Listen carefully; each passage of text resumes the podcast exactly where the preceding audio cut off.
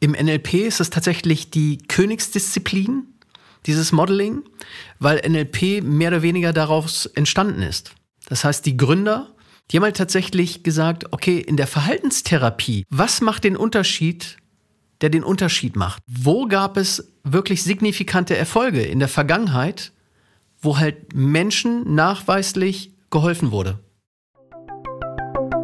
Bloody Monday oder wie du deinen Montagmorgen und damit dein ganzes Leben transformierst.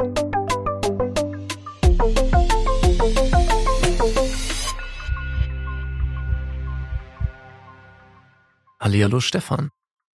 Jakob. Heute haben wir die Folge 22. Yes, von unserem Podcast Bloody Monday, bei dem es um deine persönliche Entwicklung, dein Mindset, das, was in deinem Kopf vor sich geht und dir ein glückliches Leben beschert geht. Und heute haben wir ein wunderbares Thema mitgebracht, ähm, auf das wir beide schon total heiß sind, habe ich eben schon gemerkt, als wir so ein bisschen drüber gesprochen haben. Und ich glaube, es geht uns beiden so. Ja. Und ähm, im NLP, wir kommen ja ursprünglich aus dem NLP, also aus dem neurolinguistischen Programmieren. Und ähm, was NLP ausmacht, ist unter anderem, dass es viele Grundannahmen hat. Wir wollen da jetzt gar nicht so genau darauf eingehen, aber auf eine spezielle, die wir heute etwas genauer erläutern und beschreiben wollen, nämlich auf die Grundannahme des Modelings. Und die Grundannahme heißt, was ein Mensch kann, kann grundsätzlich jeder Mensch lernen. Lass dir das auf der Zunge zergehen. Ich wiederhole es noch einmal. Was irgendein Mensch auf diesem Planeten kann, kann grundsätzlich jeder andere Mensch auch lernen. Jetzt überlege ich gerade, ich meine, du bist ja Gitarrist und bist Musiker, kannst ja alles Mögliche an, an Instrumenten spielen. Ähm, ich bin so weit weg davon, vom Gitarre spielen. Ja, ich habe da schon mal ein bisschen drauf rumgeklimpert, aber dabei blieb es halt auch. Und mir fällt im Moment, fällt es einfach echt schwer zu glauben, dass ich das lernen kann, so wie du. Genau. Wir haben hier verschiedene Ebenen. Einmal vorweg nochmal, darfst du dich einmal fragen, ist die Annahme, diese Grundannahme im NLP und es ist letztendlich auch ein Glaubenssatz, dass du alles lernen kannst, was ein anderer Mensch kann, ist das zweckmäßig für dich? Unterstützt dich das in deinem Leben? Oder hindert dich das? Und ich würde jetzt mal behaupten, ich spreche für jeden, der das gerade hört, es ist ein guter Glaubenssatz, der dich unterstützt. Das bedeutet nämlich, ich kann erstmal grundsätzlich alles lernen, was jemand anders schon einmal gelernt hat. Und jetzt komme ich auf, dein, auf deine Frage, Stefan. Natürlich gibt es gewisse Voraussetzungen, um Gitarre zu spielen. Also ich sage jetzt mal, das, das Üben, den Zeitraum, den du das schon machst, die, wie sich deine Motorik an die, an die verschiedenen Griffe, an die verschiedenen Spielweisen gewöhnt. Auf jeden Fall.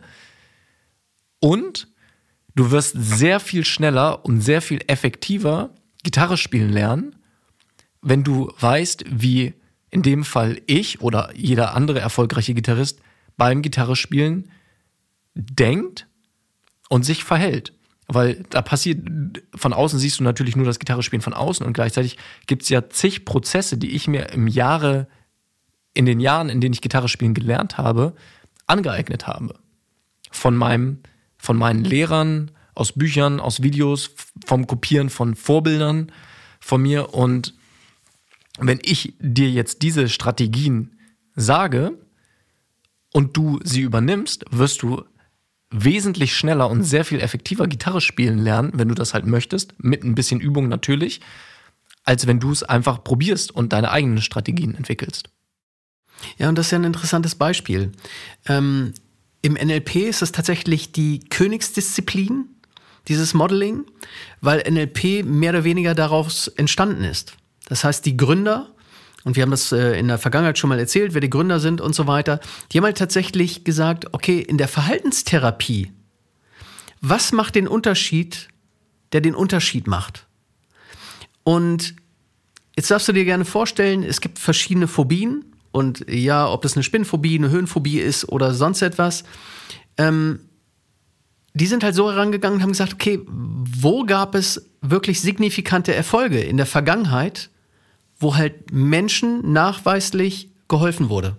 Genau, also um es einmal nochmal äh, konkret zu machen, anstatt sich ganz viele Leute mit einer Phobie zu nehmen und auszuprobieren, was hilft diesen Leuten, die eine Phobie haben, einen Aushang zu machen und Leute zu suchen, die mal eine Phobie hatten und sie nicht mehr haben.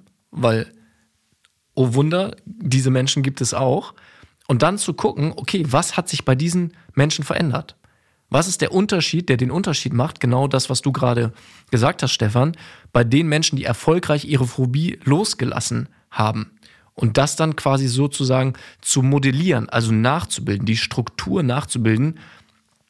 Was macht ein Mensch bei einer Phobie und was macht ein Mensch anders, der die Phobie losgelassen hat in seinem inneren Erleben? Ja, und wenn wir darauf nochmal ganz kurz eingehen, auch das hatten wir schon in vergangenen Folgen. Bei einer Phobie hat es ja zum Beispiel viel mit den inneren Bildern zu tun. Das heißt, stelle ich mir halt so eine Spinne, wenn ich denn eine Spinnenphobie habe, riesig vor und total bedrohlich in meinem inneren Auge? Oder stelle ich mir die einfach, was weiß ich, klein vor mit einem roten Hut und roten Stiefeln? Ja, genau. Und durch diese Strategie bei einer Phobie zum Beispiel die du in die eine Richtung zu einer negativen Reaktion bringen kannst oder eben in die andere Richtung, wenn du diese inneren Bilder veränderst mit NLP-Interventionen, in dem Fall, halt auch in die andere Richtung und dann einfach eine Phobie lösen kannst. Und das Modeling ist quasi, und das hast du ja im ersten Satz schon gehört hast, geht es generell um jede, um jede Fähigkeit, jede, jede Sache, die ein anderer Mensch kann. Und da kannst du zum Beispiel ein anderes Beispiel wäre, wenn jemand gut malen kann, dann sich zu fragen, okay, was ist der Unterschied zwischen einer Person, mal angenommen, ich würde jetzt einfach Stefan malen, so gut ich das halt kann, und einem Maler, wo du danach das Bild siehst und sagst, wow, das ist echt, das hat Stefan so gut getroffen, das ist einfach beeindruckend. Was ist der Unterschied zwischen diesem Maler und zwischen mir?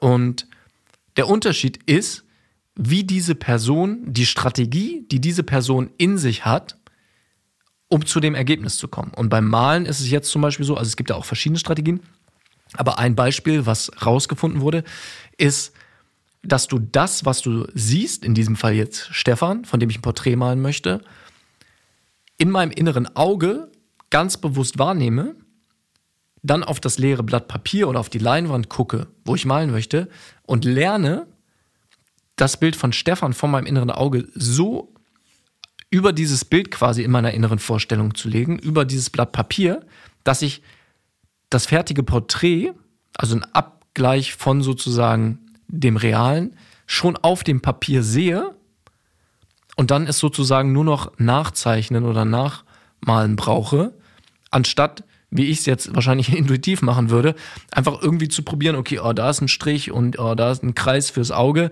und so irgendwie ohne Strategie versuchen würde, das zu malen und in dem äh, Kontext auch bewusst versuchen, weil ich halt keine, keine Strategie habe. Oder ich gucke mir halt 10, 15 erfolgreiche Maler an und finde heraus durch Fragen, durch Elizitieren, was sind deren Strategien, um ein originalgetreues Porträt beispielsweise zu malen. Ja, und das hast du schön erklärt. Und da gibt es ja wirklich alle möglichen Bereiche, wo du genau dieses Modeling betreiben kannst. Wenn wir Sprache nehmen zum Beispiel, fällt mir gerade ein, ja, wie, wie lernen wir eine Fremdsprache? Und in aller Regel ist es ja so, dass wir uns irgendwo in die Schule setzen und Lehrern zuhören und Aufgaben durchgehen und ähnliches. Wie viel einfacher wäre es tatsächlich, wenn wir Kinder nehmen und die ein halbes Jahr lang nach England in eine Familie schicken und die die ganze Zeit nur Englisch hören, nur Englisch sehen, lesen und, und Englisch leben. Ich meine, die werden nach einem halben Jahr ja ziemlich perfekt, also je nachdem wie alt die sind, ziemlich perfekt Englisch sprechen oder Italienisch oder je nachdem, wo du sie hinschicken möchtest. Ähm, und auch da ist natürlich immer die Frage, was können wir daraus ziehen? Ne? Das, und, und wenn wir heute das Schulsystem nehmen, da gibt es ja schon wirklich viele Schulen, die auch schon in der Grundschule dann entsprechend auf, auf Englisch meinetwegen lehren. Genau. Und auch Themen, jetzt haben wir so Fähigkeiten wie Malen, Musizieren oder Sprachen sprechen genommen, aber auch Dinge wie Selbstbewusstsein basieren letztendlich auf dem gleichen Prinzip, weil alles sind Verhalten, Fähigkeiten, die du oder jemand anders hast. Und die Frage ist, was, und ich wiederhole es noch einmal, was ist der Unterschied, der den Unterschied macht? Wenn du jetzt zum Beispiel sagst, du hast ein Thema mit Selbstbewusstsein und du kennst eine Person, vielleicht aus deinem Bekanntenkreis, vielleicht auch aus einem Film oder so, die extrem selbstbewusst ist. Und dich dann zu fragen, okay, was genau ist die Strategie, um selbstbewusst zu sein? Nicht einfach zu akzeptieren, okay, du hast vielleicht mal den Stempel bekommen, ich bin nicht selbstbewusst und dir das immer wieder im Leben zu beweisen. Und die andere Person hat halt bei der Geburt den Stempel selbstbewusst bekommen. Das ist nämlich nicht zweckmäßiges Denken, sondern dich zu fragen, okay, was ist der Unterschied bei der Person, die selbstbewusst ist? Und da kannst du, geht's natürlich ums Denken, Fühlen und Handeln. Und ein guter Startpunkt ist da Aufmerksamkeit, Haltung und Zustand. Also erstmal einmal, fangen wir mal mit der Haltung an. Dir die andere Person anzugucken oder auch vorzustellen, okay, wenn diese Person für dich Selbstbewusstsein ausstrahlt, wie ist die Körperhaltung? Wie ist die Atmung? Und dann natürlich auch, worauf richtet diese Person ihre Aufmerksamkeit? Weil vermutlich wird diese Person sich nicht die ganze Zeit im Kopf erzählen, oh, und wenn ich das nicht schaffe, dann denken alle, ich bin ein Versager. Sondern die Aufmerksamkeit viel zweckmäßiger auf ein Zielbild rechten etc. Ja, und wenn du dir da draußen jetzt tatsächlich mal eine, eine Person vorstellst, und das kann ja ruhig irgendeine berühmte Person aus dem Fernsehen oder aus dem Film oder sonst was sein, ähm, wie, wie steht so eine Person, die Selbstbewusstsein ausstrahlt und verkörpert, wie steht die da? Also genau das, was, was du ja eben sagtest, Jakob. Das heißt, hat die einen hängenden Kopf oder hängende Schultern? Also in meinen Augen nicht. Mag natürlich anders sein bei dir, aber in meinen Augen steht die halt einfach, ja, relativ gerade da und strahlt halt auch irgendetwas aus. Und Selbstsicherheit strahlt die aus und all das, was dazugehört. Und jetzt darfst du halt einfach wirklich in die Details gehen. Das ist das, was Jakob eben schon beschrieben hat. In die Details gehen und sagen, okay, wie genau sind die Hände, die Arme, wie steht die da? Steht die mit überschränkten Beinen da? Also in meinen Augen auch da wahrscheinlich eher nicht.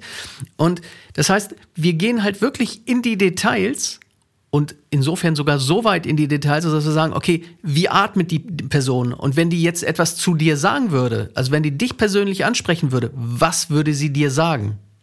Und ja, nicht nur was würde sie dir sagen, sondern wie würde sie es dir sagen? Das heißt, mit welcher Tonalität, mit welchen Worten und ähnliches. Und dann kannst du genau das nämlich eins zu eins kopieren für dich, um selber auch selbstbewusster aufzutreten. Genau. Und da einmal die äußeren Faktoren, die Stefan gerade aufgezählt hat, und dann natürlich noch einen Schritt tiefer gehen und dir vorstellen, entweder natürlich indem du diese Person fragst oder aber auch indem du es dir einfach vorstellst, dass du die Person bist.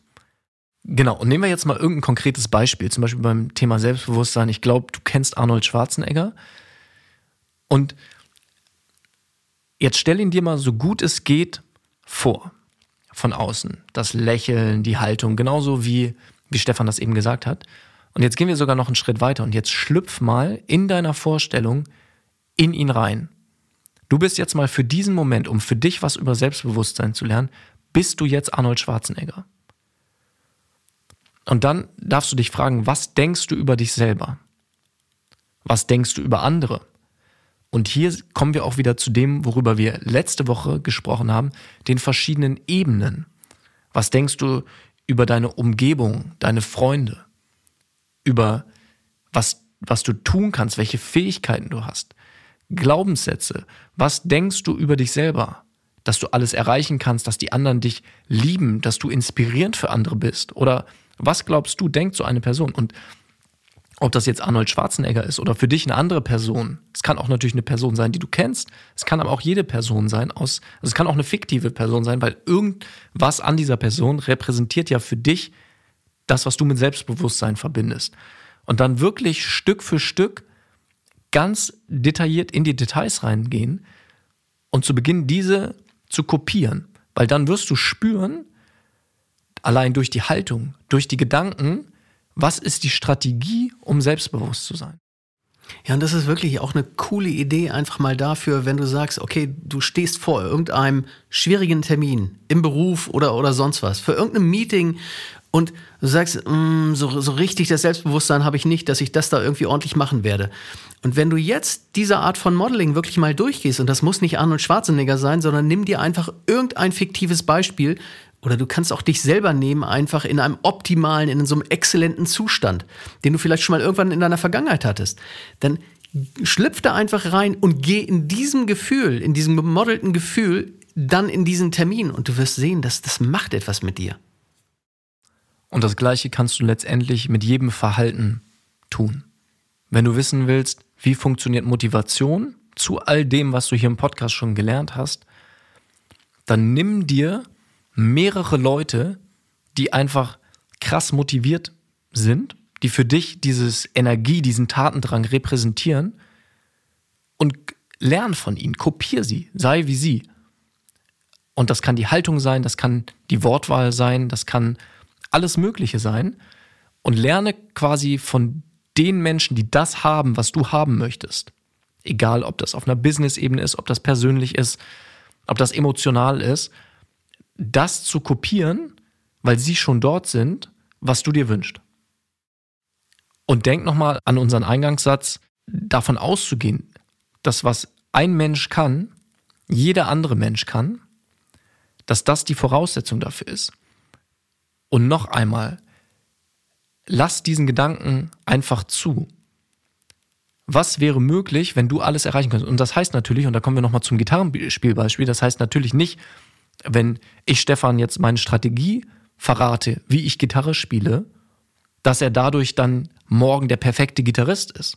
Weil klar darf er das auch anwenden und üben und integrieren, genauso wie ich die Strategie von dem Maler erstmal anwenden und üben darf. Und gleichzeitig werde ich einfach sehr effektiv, sehr schnell, sehr gute Ergebnisse haben. Egal, ob das mit deinem Selbstbewusstsein ist, was du jetzt immer stärker und stärker entwickelst, oder mit Skills wie Gitarre spielen, Klavier spielen oder eben auch dem Malen. Ja, wir dürfen halt einfach wirklich berücksichtigen, dass wir die meisten Sachen halt immer wieder unbewusst machen. Und hier geht es halt ganz speziell darum, dir tatsächlich mal bewusst zu machen, wie du in einem speziellen Bereich, meinetwegen hier mit dem Selbstbewusstsein, selber für dich agierst. Das heißt, achte gerne mal darauf, wie du selber dastehst, was du tust und wie du dich verhältst und all das, was dazugehört, sodass du genau so dann halt rüberkommst. Also schlüpf insofern in dich selber nochmal rein, bloß mit einem Bewusstsein, sodass das Unbewusste zum Vorschein kommt für dich. Weil dann kannst du dich selber halt auch verändern. Und hier noch eine kleine Erinnerung, weil auch das ist keine ausgedachte Strategie, das Modellieren, sondern das ist genau das, was du als Kleinkind, als Kind schon unbewusst getan hast. Das heißt, auch das, wie lerne ich effizient, ist quasi von kleinen Kindern modelliert, weil die sind, die lernen durch Nachahmen. Die gucken, okay, wie sprechen meine Eltern? Wie bewegen die ihre Lippen? Und vielleicht hast du schon mal ein kleines Kind gesehen, das mit großen Augen an den Lippen von jemandem geklebt hat, wortwörtlich, weil, und dann probiert hat, die gleichen äh, Töne nachzumachen und das halt so lange immer und immer wieder, bis die Sprache perfekt spricht. Und dann natürlich mit anderen Dingen auch. Wie halte ich eine Gabel? Dadurch gelernt, jemanden zu kopieren, der weiß, wie ich eine Gabel halte. Und dann dadurch lernen Kinder halt so schnell, weil sie einfach das, was sie lernen möchten, von den Leuten, die es können, kopieren, anstatt einfach von null an irgendwie zu hoffen, dass sie es selber hinkriegen. Und ähm, ich bin total gespannt, in welchen Bereichen du das für dich anwenden wirst. Und schreib uns auch das gerne bei, bei Instagram, Bloody Monday Podcast, was so eine Fähigkeit oder ein Verhalten ist, wo du einfach sagst, ey, da hätte ich richtig Bock drauf, das gehe ich an. Ähm, ja, freuen wir uns sehr drauf. Super spannendes Thema, da kannst du schön ausprobieren. Bis nächste Woche. Viel Spaß, ciao.